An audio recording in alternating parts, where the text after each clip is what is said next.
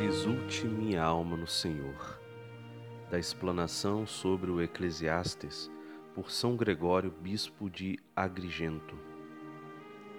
Vem, come com alegria teu pão e bebe com o coração feliz o teu vinho, porque tuas obras já agradaram a Deus.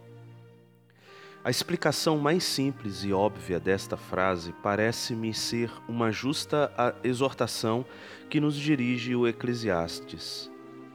Abraçando um tipo de vida simples e apegados à instrução de uma fé sincera para com Deus, comamos o pão com alegria e bebamos o vinho de coração feliz, sem resvalar para as palavras maldosas nem, no, nem nos comportar com duplicidade.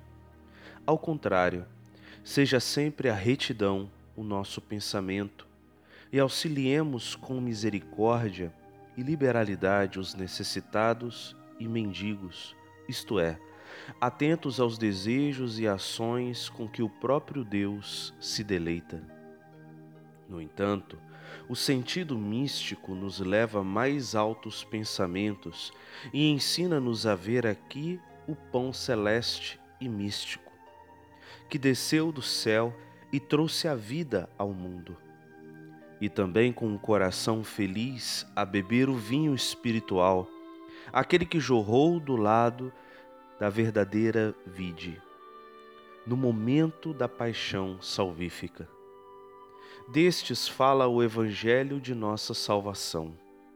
Tendo Jesus tomado o pão, abençoou e disse a seus santos discípulos e apóstolos: Tomai e comei, isto é o meu corpo, que por vós será oferecido em remissão dos pecados.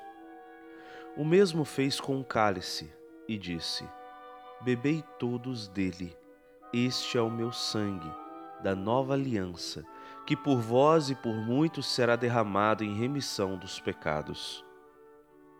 Aqueles que comem deste pão e bebem o vinho místico, na verdade enchem-se de alegria, exultam e podem exclamar: Deste alegria a nossos corações. E ainda, julgo eu, este pão e este vinho, no livro dos Provérbios, designam a sabedoria de Deus, subsistente por si mesma, Cristo, o nosso Salvador, quando diz: Vinde, comei do meu pão e bebei do vinho que preparei para vós, indicando assim a participação do Verbo.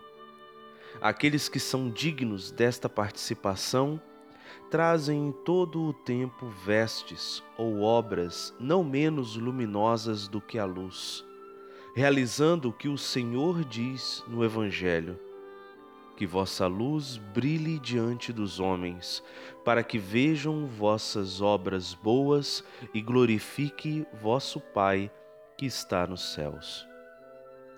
E também se percebe que em suas cabeças corre sempre o óleo isto é, o Espírito da Verdade, que os protege e defende contra todo o dano do pecado.